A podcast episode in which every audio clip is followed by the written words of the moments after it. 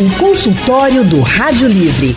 Faça a sua consulta pelo telefone 3421 3148. Na internet www.radiojornal.com.br. O consultório do Rádio Livre vai tratar agora sobre as doenças que causam a perda de visão. Estamos no Abril Marrom, mês dedicado à conscientização e prevenção da cegueira, e nós estamos recebendo no nosso consultório o médico Paulo Luxinger. Dr. Paulo é membro titular do Conselho Brasileiro de Oftalmologia, diretor do Departamento de Cirurgia Refrativa e Catarata do Real Hospital Português, é staff do Hospital de Olhos de Pernambuco em cirurgia refrativa, catarata e córnea. Dr. Paulo Luxinger, muito boa tarde, seja bem-vindo aqui ao consultório do Rádio Livre. Muito boa tarde a todos, um prazer enorme estar aqui. Boa tarde aos ouvintes.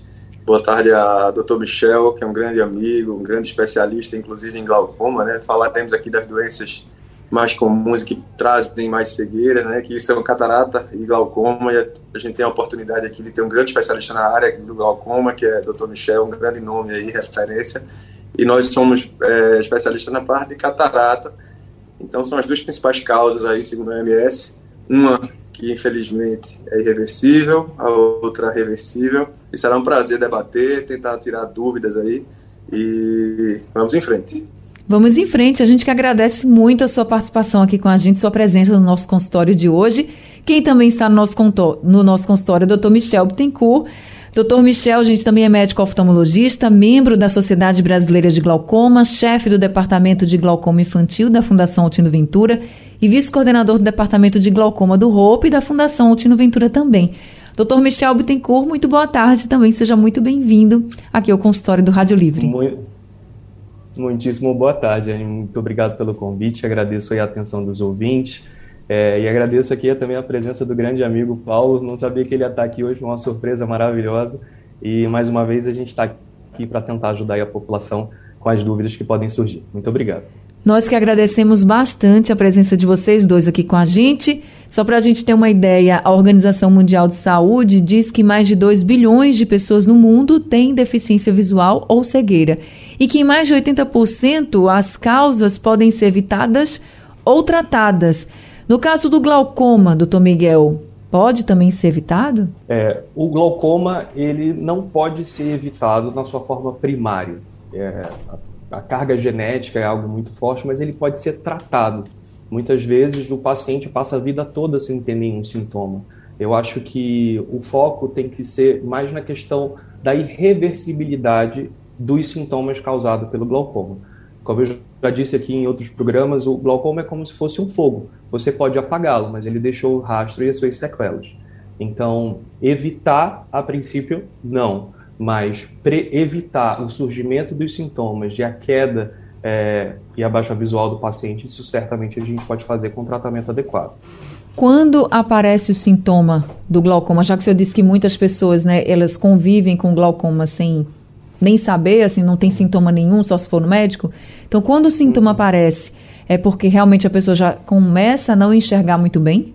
Exato. Quando o sintoma funcional da visão aparece, é, quase 60% das células responsáveis pela visão já morreram.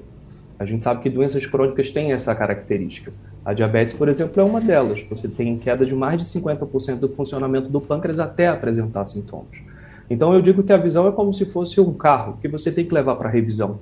Porque se você não leva, espera quebrar, as consequências e as sequelas podem ser muito maior ao longo prazo. Sendo, no caso do glaucoma, a prevenção a principal forma de tratamento. E uma vez diagnosticado, a principal causa de cegueira pelo glaucoma é a não aderência ao tratamento. E isso choca todo mundo, porque você fala, poxa, a doença que mais segue, a principal causa é a não aderência? Sim, por isso que esse trabalho que a gente está fazendo aqui é tão importante. A informação, ela é uma forma de tratar também o paciente e combater essa doença. O doutor Paulo, e no caso da catarata? A catarata, ela funciona um pouquinho diferente. O glaucoma, né, e assim como a catarata, é sempre importante o paciente fazer as consultas regulares. Então, uma vez ao ano, indicado para a gente poder detectar ou não o glaucoma. A cata e a catarata da mesma maneira. A catarata, nós não conseguimos preveni-la, tá? A grande maioria das cataratas são as cataratas senis. que vem com a idade. Eu costumo dizer aos pacientes no consultório que é como cabelo branco. Todo mundo vai ter, alguns têm mais cedo e outros têm um pouco mais tarde. Mas ela, de alguma forma, em algum momento, ela vai chegar. E como é que a gente identifica né, que a catarata está chegando? A gente começa a perceber uma queda na qualidade da visão. A grande diferença da cirurgia de catarata, da, da, doença catarata para o glaucoma é que a catarata ela é totalmente tratável, ela é totalmente reversível. Então, o paciente perdeu uma quantidade de visão significativa ou não, aquela visão que o paciente perdeu, ele vai ter a oportunidade após a cirurgia de resgatar toda aquela visão. Então, por isso a importância né, dessas consultas regulares e a detecção do glaucoma no início. Voltando a falar um pouco do glaucoma, que o Dr. Michel explicou muito bem. Né? Quando a gente detecta os sintomas iniciais do glaucoma, e isso a gente acaba pegando apenas no dia a dia do consultório, a gente precisa tratar, na verdade, controlar o glaucoma para evitar a progressão da doença. Né? O glaucoma, ele não tem cura, como a catarata tem a cura dela, a cirurgia. O glaucoma ele precisa ser prevenido e precisa ser tratado para evitar a progressão. Então, ambas é, são detectadas lá no consultório, né? E com essas peculiaridades entre elas. No caso do, da catarata, a pessoa pode ter a catarata nos dois olhos e operar os dois olhos simultaneamente? Pode sim. É, a gente comumente, quando a catarata inicia, ela é uma doença bilateral. Ela atinge os dois olhos numa determinada fase da vida.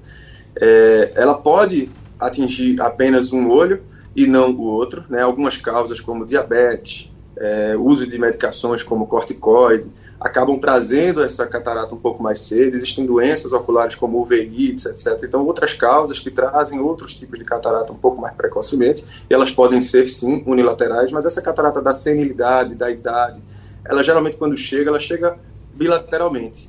Não significa dizer que ela vai ser simétrica, ou seja, o mesmo nível de catarata que a gente tem num olho vai ser o do outro. Mas ela geralmente vai chegando junto, né? É uma coisa que vem com a idade.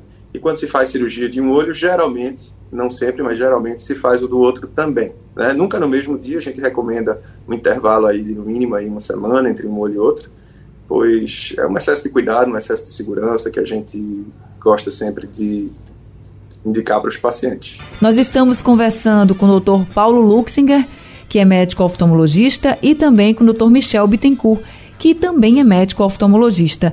O Andrade de Rio Doce está com a gente aqui ao telefone. Andrade, boa tarde, seja bem-vindo ao consultório.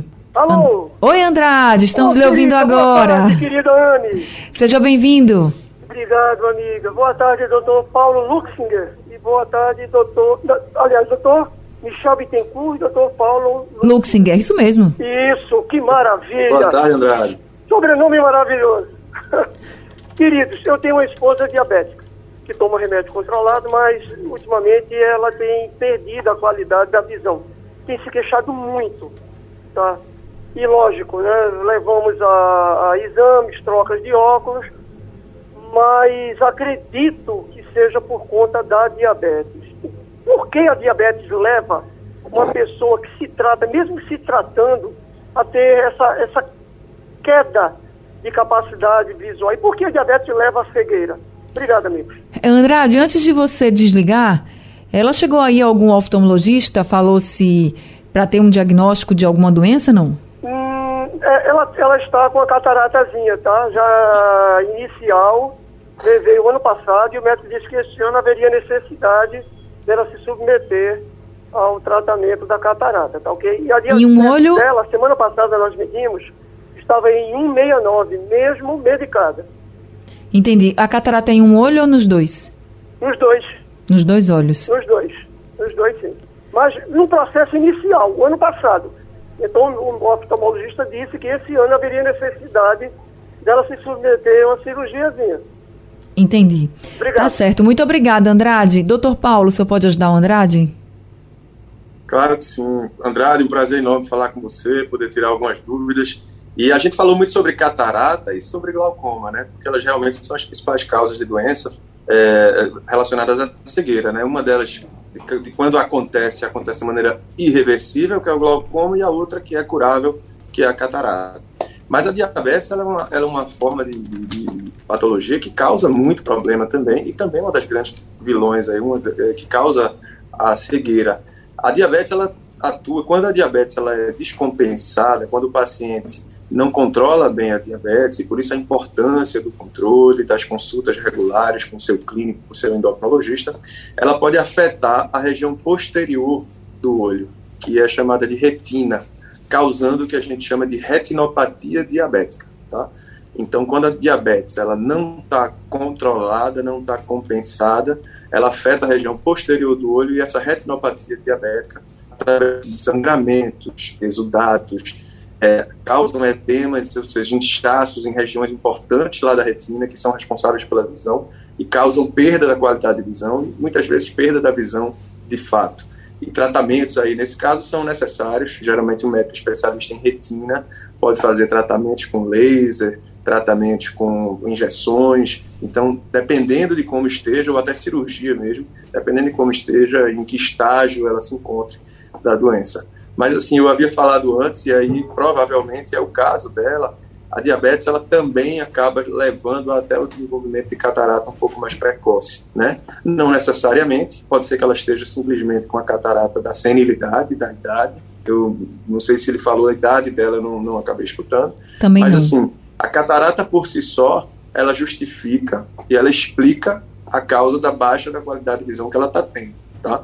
Se está associada ou não ao problema na retina, relacionado também à diabetes, a gente precisa examiná-la, fazer um exame que a gente chama de fundo de olho, é, uma retinografia, que são fotos lá do fundo de olho, e existem também exames mais sofisticados para a gente dar esse diagnóstico e poder traçar o melhor tratamento, tá? que pode ser apenas uma simples cirurgia de catarata ou uma cirurgia de catarata combinada a outros fatores, a injeções ou a lasers ou a próprias cirurgias na parte posterior do olho relacionada à diabetes também.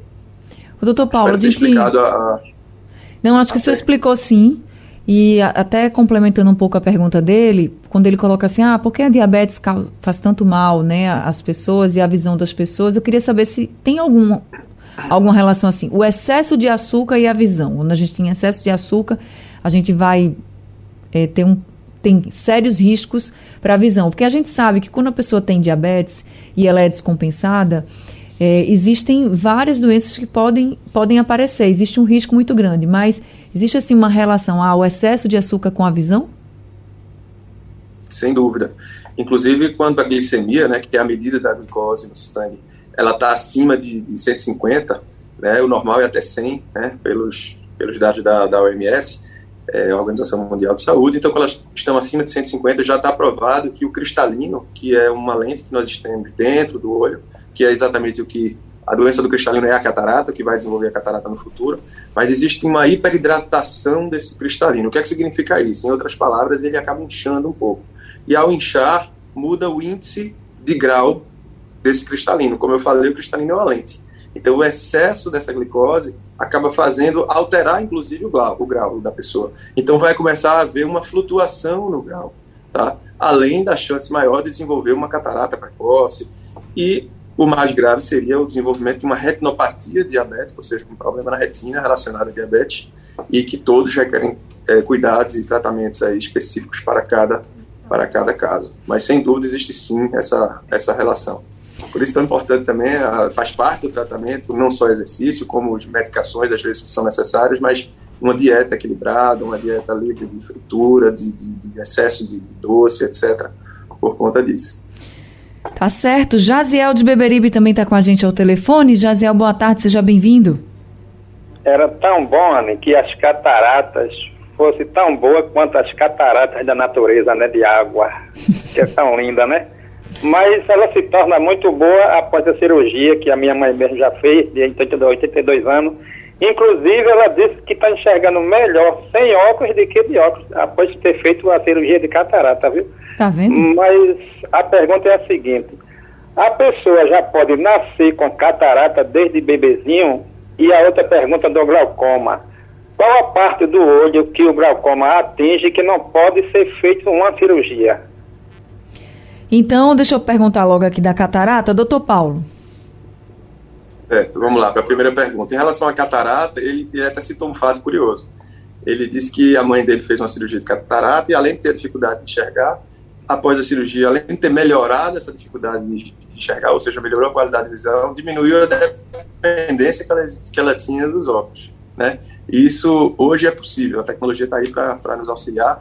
E na troca dessa lente, desse, desse cristalino, ou seja, que está doente, ou seja, está com catarata, quando a gente substitui por um cristalino novo, a gente tem a oportunidade de corrigir também. Então, é como se fosse um plus, um bônus da cirurgia. Então, além de correção da catarata, a gente que é especialista em cirurgia refrativa, a gente costuma dizer que o paciente ainda ganha aí, muitas vezes, a liberdade dos óculos. Então, esse fato que ele é, levantou é bem curioso.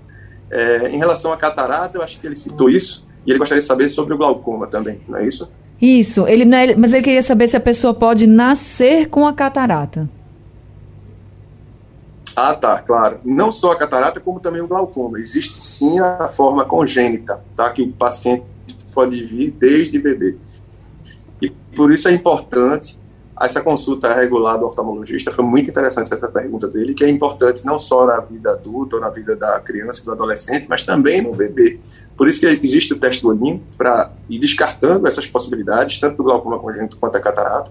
E se descoberto, por exemplo, uma catarata congênita, se o bebê nasceu, a fase do desenvolvimento da visão, ela se dá principalmente desde o nascimento até os 7 anos de idade, entre 7 e no máximo 8 anos de idade. Então, se a gente tem uma catarata que não é tratada nesse período, ele acaba desenvolvendo o que a gente chama de olho preguiçoso. Né? O nome técnico para isso é ambliopia. Então, sem dúvida, isso é algo que, que é muito importante a gente. E foi interessantíssima essa pergunta dele, porque para o público é muito importante saber dessa necessidade, dessa, vamos dizer assim, da importância das consultas regulares em todas as fases da vida. Tá? Verdade. Então, são doenças que são não só evitáveis, é, a gente falou que a catarata tem cura e resolve o problema da visão, sim, quando ela é na senilidade, quando ela acontece depois da idade, quando a visão já está desenvolvida. Mas aí, nesse caso da catarata congênita, aí já é uma questão mais de prevenção, inclusive, porque se não curar a catarata a tempo, ele não vai conseguir desenvolver é, a visão como deveria, pois vai existir uma privação, ele não vai conseguir enxergar para poder aprender a enxergar na fase do desenvolvimento da visão. Agora, doutor Michel, ele também pergunta, o Jaziel, ele diz assim, qual é a parte do glaucoma que, que a parte do olho, né, que o glaucoma atinge, que não pode ser corrigido, por exemplo, com uma cirurgia, como a gente está falando aqui da catarata? É, a lesão causada pelo glaucoma, ela atinge o nervo óptico. O nervo óptico, ele é um pro, prolongamento do sistema nervoso central, ou seja, ele é um prolongamento do cérebro. Então, se a gente tiver uma lesão cerebral, por exemplo, um trauma na medula, a gente não consegue recuperar pelo nível de complexidade que aquele tecido tem. Então, o glaucoma, ele atinge o sistema nervoso central. E, infelizmente, não, ainda, não há ainda tratamentos capazes de refazer aquele dano. E, Anne, eu queria, é, eu achei que você foi magnífica numa pergunta que você fez sobre a diabetes, porque a gente fala tanto de diabetes e olho, isso. mas o que que isso tem a ver, né? É, a diabetes é uma doença crônica dos pequenos vasos. Isso que a gente tem que ter sempre na cabeça. Porque ela vai afetar o cérebro, tem pequenos vasos, os olhos tem pequenos vasos, o coração tem pequenos vasos, os rins tem pequenos vasos. Então, esses são os órgãos que mais sofrem com a diabetes. Os vasos são como se fosse um encanamento. A água está fluindo normal. Se eu pegar terra e colocar nesse encanamento, o que, que acontece com a água? Ela começa a reduzir a velocidade dela. O sangue e o oxigênio não chega até aquele órgão. E aí todo o processo começa. E aí o Andrade falou um, um tópico, ele falou assim, não, ela está tratando. E aí eu lembro lá, a primeira frase que eu falei é como se fosse o fogo algumas doenças. Ele queima, por mais que você esteja tratando, que você esteja melhor, o corpo não tem sempre essa capacidade de se renovar. E aí vem a importância do porquê que a gente bate no martelo de que as consultas têm que ser com caráter mais preventivo, porque nem tudo que quebra e a gente coloca as peças no lugar funciona da mesma forma. Então, para diabetes, eu acho que isso é muito importante. É, a questão da catarata e do glaucoma congênito, é, tem que pensar que qualquer fase do desenvolvimento embriológico pode haver erros, mas também a mãe tem uma importância muito grande nesse quesito, que é, são os exames pré-natais, porque infecções, por exemplo, como rubéolas e outras infecções podem favorecer tanto um glaucoma congênito como uma catarata. Então, você vê que no fundo está tudo interligado. Diabetes gestacional também é perigoso quando a gente fala da saúde ocular do bebê, doutor, que está se formando ali no ventre da mãe? A diabetes, é, ela compromete todo, se pode comprometer todo o sistema de desenvolvimento do bebê. E a depender, voltando para a analogia, da quantidade de terra dentro daquele encanamento, essa quantidade de fluxo que chega para o bebê, de oxigênio que chega para o bebê, vai fatalmente ser comprometida. E outra, na gestação, o que está acontecendo? O novo ser está se formando, novos vasos estão se formando. E aí eu volto à primeira frase. A diabetes é uma doença dos pequenos vasos. Então, todo pequeno vaso pode ser é, prejudicado. pode sofrer, né, com prejudicado com, com o descontrole da diabetes. E a diabetes ela pode estar sendo tratada, está tratando, mas não necessariamente está tratada, né? Às vezes o paciente está tomando a medicação, está indo no médico e ela continua completamente descontrolada e as consequências, obviamente, vão se acumulando. Difícil, a gente precisa se cuidar muito, né, gente? É, o Roberto do Táxi tá, mandou um áudio para a gente. Vamos ouvir agora o que, é que ele pergunta. Boa tarde, minha amiga Anne Barreto, Roberto do Táxi. Amiga, em primeiro lugar, e par parabenizar aí pelo debate que tá maravilhoso. É, Anne é, e os doutores aí, eu fazia parte do projeto Glaucoma, que era na Fundação Altino Ventura. Eu sou olho único, não enxergo nada pelo olho esquerdo e a minha visão no olho direito é só 20-40. Então eu tô há mais de três anos sem fazer nenhuma revisão devido ao projeto que existia no Altino Ventura Ventura e não acabou. Infelizmente o projeto acabou.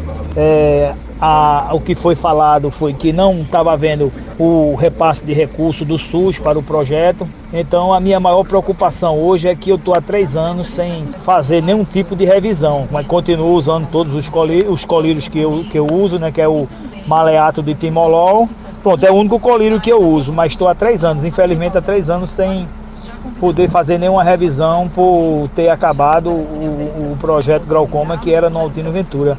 Então, pergunto para os doutores qual a forma mais fácil aí de eu conseguir alguma principalmente para o doutor aí do Altino Ventura, qual é a forma aí que eu posso fazer para que eu consiga de novo fazer parte do projeto? Tá, Anne? Obrigado e, e, e uma boa tarde aí para todos os ouvintes. Obrigada também, viu, senhor Roberto? Doutor Michel. É, Roberto, obrigado pela pergunta, até para esclarecer essa questão do projeto Glaucoma. O que era o projeto Glaucoma? O paciente era atendido na fundação e o Estado custeava o tratamento clínico. Então, o paciente saía da consulta e recebia o colírio. Esse, é, esse recurso, esse investimento realmente foi cessado dentro da fundação, mas o atendimento nunca parou, nem mesmo na pandemia. Inclusive, hoje a gente atende mais pacientes do que atendia antes da pandemia. A pandemia deixou muita coisa ruim, mas também trouxe muita coisa boa, que ajudou a gente a melhorar os nossos processos. Então, três anos para um, um paciente que tem glaucoma sem nenhum tipo de acompanhamento é algo muito grave. Minha orientação é ele procurar assistente social da Fundação Tino Ventura, que fica na Rua do Progresso, é, para informar que ele não está sendo chamado para as consultas. E faço um pedido para todos os ouvintes. É um problema grande que nós temos na Fundação também, que é o contato. Quando a gente vai à Fundação, a gente faz um cadastro e a gente deixa o nosso contato. Muitas vezes esse contato é um celular, é um telefone que você não dispõe mais. E uma vez que a Fundação tenta entrar em contato, tem todo um processo de repetir ligações, tudo isso, o paciente não consegue ser, ser acionado, fatalmente esse paciente vai sair do processo. E é esse cuidado, por isso que eu digo, o paciente tem que ser ativo na sua doença. É, ele tem que ser ativo no tratamento e na busca da sua doença, porque a fundação hoje ainda é o serviço que mais atende pacientes é, oftalmológicos no Norte e Nordeste. No entanto, muitas coisas precisam ser melhoradas, inclusive o projeto Glaucoma, que é algo que a gente torce para que retorne aí a gente possa estar tá ajudando o paciente de forma holística, porque não adianta diagnosticar se o paciente não tratar. Como eu falei, Anne, no começo da entrevista, a principal causa de cegueira do glaucoma é justamente a baixa adesão ao tratamento. E eu queria que o senhor falasse um pouco Michel. sobre esse tratamento também, doutor Michel. Oi, Paulinho.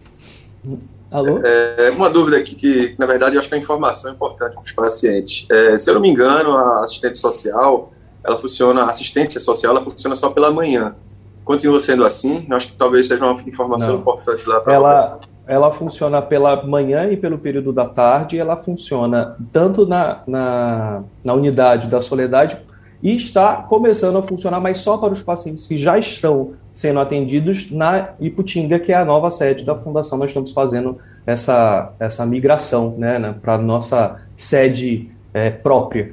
Finalmente estamos conseguindo isso aí, o, um prédio de seis andares que estamos inaugurando, com 15 salas de centro cirúrgico. Então, a fundação passa a ser, em tamanho, a, o maior serviço oftalmológico da América Latina. Mas o glaucoma é um problema mundial, é um problema enorme, Verdade. mas não falta fôlego e não falta força para a gente combater ele, não. Doutor Michel, pois é, esse... nós estamos batendo aí nessa tecla porque eu acho que é muito importante para pacientes como o seu Roberto, acho que como ele devem ter outros pacientes na mesma situação, né? E de repente, se por acaso está tendo alguma dificuldade no acesso ou a ligação pode estar tá sendo aí de alguma maneira alguma, algum, obstáculo, algum obstáculo, algum desvio deve estar acontecendo para ele não conseguir ser acionado, eu acho que vale a pena sim procurar o serviço de assistência social lá do, da Fundação, que funciona muito bem para casos como específicos aí, como o do seu Roberto. Então, seu Roberto, eu acho que vale demais aí, é, com uma certa urgência, e retomar seus exames, porque é super importante, né, como a gente já explicou aqui. O doutor Michel, esse tratamento do glaucoma é só com colírio mesmo? É, o tratamento com glaucoma tem algumas fases. a primeira fase é sempre com laser ou colírio, a não ser que o caso já seja muito avançado e o paciente necessite de cirurgia. Os pacientes confundem muito é, tratamento com cura. O glaucoma tem tratamento? Tem. Tem cura? Não. Ou seja, a doença, a gente desacelera o processo dela. E desacelerando o processo dela, a gente mantém a visão do paciente por mais tempo a visão humana ela tem um tempo para durar. Né? Se a gente vivesse 200 anos, ela não viveria 200 anos. Então, a ideia é isso, é você ter um, uma previsibilidade de visão maior do que a expectativa de vida do paciente. E aí você tem um paciente bem tratado. E é, trazer um ponto também que muitas vezes o glaucoma está associado com outras patologias, tanto patologias de retina como patologias de catarata. Eu, pessoalmente, realizo mais cirurgias combinadas, ou seja, com a extração da catarata e o tratamento do glaucoma é, do que o do glaucoma de forma isolada, porque as duas coisas se sobrepõem. E uma coisa que, que o Paulinho tocou, que a gente bate muito é nessa questão da reversibilidade da catarata, mas a gente tem que lembrar também que cada catarata é única. Uma catarata dura, um olho velho, uma catarata mais densa, ela vai trazer riscos no intraoperatório, pós-operatório às vezes maior do que uma catarata que não está tão evoluída. Então, para quem pensa que, ah, não, a qualquer momento eu posso ir retirar minha catarata e tudo vai ficar bem, sim, você pode tirar a qualquer momento, mas não necessariamente o resultado cirúrgico ele será o mesmo independente do estágio da catarata. Então isso liga para a gente a importância do momento. A gente protela muito a saúde, principalmente essa saúde preventiva. E a gente tem que entender que existe espaços de tempo onde, naquele momento, a doença pode ser tratada da melhor forma. É, da melhor forma. E depois que aquele momento passa, eventualmente a gente pode ter que lidar com sequelas. Então, essa aí é um, uma informação que eu queria trazer para os ouvintes, porque eu percebo que tem muita confusão disso em relação a é, essas informações no consultório. Mary de Aldeia está com a gente ao telefone. Oi, Mary, boa tarde, seja bem-vinda. Mary está na linha 1? Eu acho que ela não está mais na linha 1. Agora tem uma pergunta aqui da Maria Vitória, do Bongi. Ela diz que tem catarata no olho esquerdo e o direito não tem percepção alguma.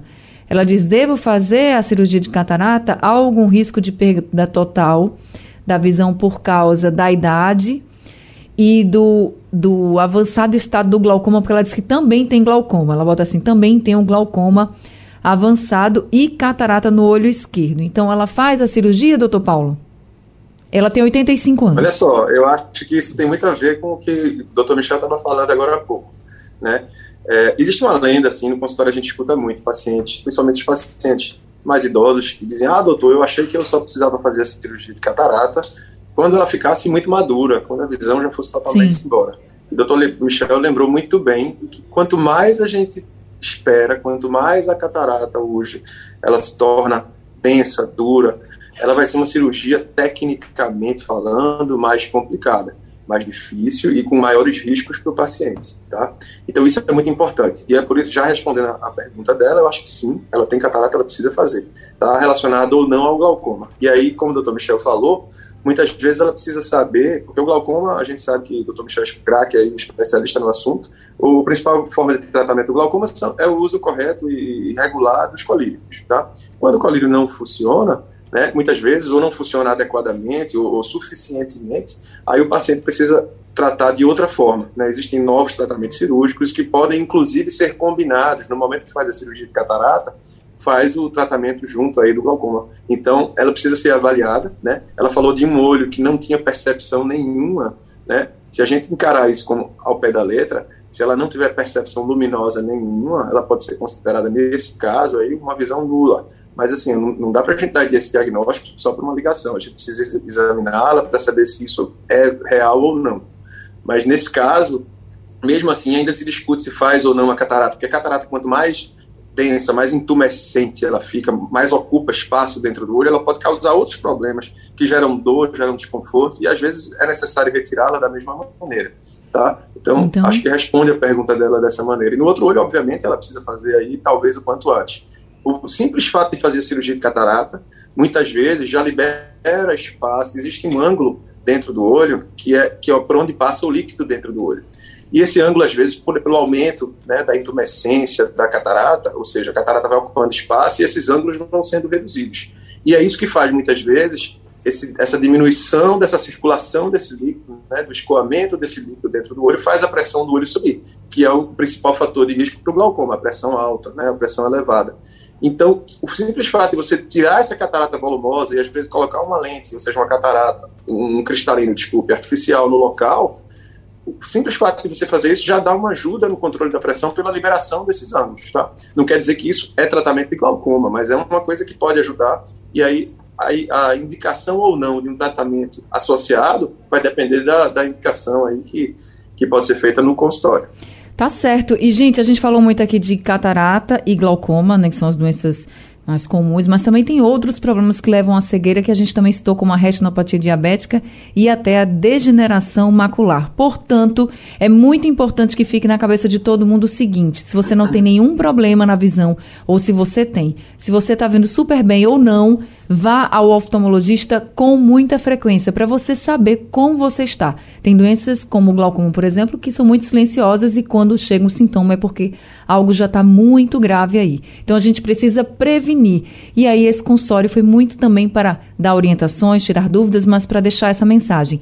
Previna essas doenças. Você precisa ir no oftalmologista para fazer a consulta, para saber como você está e se tiver com alguma coisa já começar esse tratamento. Doutor Paulo, muito obrigada por esse consultório de hoje, pelas orientações, viu? Eu que agradeço, Anne, foi um prazer. É, uma boa tarde para todos os ouvintes, telespectadores. Um grande abraço para o meu colega aí, Michel. É, foi um prazer participar aqui e poder tirar algumas dúvidas. Seja sempre muito bem-vindo. O número do consultório Dr. Paulo é o 3416 1630. Doutor Michel, muito obrigada também por esse consultório de hoje. Mais uma vez, seja sempre muito bem-vindo. É, muito obrigado pelo convite. Eu fico muito lisonjeado de estar aqui mais uma vez, ainda mais na presença de um cirurgião excelente como é o Dr. Paulo. Então, eu acho que a informação ela é uma forma de tratamento. Eu bato bastante nessa tecla. Eu acho que esse trabalho que vocês estão fazendo é fenomenal. E se hoje a gente saiu daqui e a gente ajudou uma pessoa a não perder a visão, pronto, a tarde da gente já valeu, já valeu toda essa conversa. E é assim, um trabalho de formiguinha, mas formigas unidas fazem muito trabalho. É verdade. Então, fico muito grato por tudo. Obrigado. Estaremos sempre juntos, um viu? Um abraço, bom te ver. Muito obrigada, sejam sempre muito bem-vindos aqui também. O número do consultório do Dr. Michel é o 97104 0047. O consultório está chegando ao fim. A produção é de Gabriela Bento, trabalhos técnicos de Sandro Garrido, Emílio Bezerra e Wesley Amaro. No apoio, Valmelo, no site da Rádio Jornal Isis Lima e a direção de jornalismo de Mônica Carvalho. Sugestão ou comentário sobre o programa que você acaba de ouvir, envie para o nosso WhatsApp 99147 8520.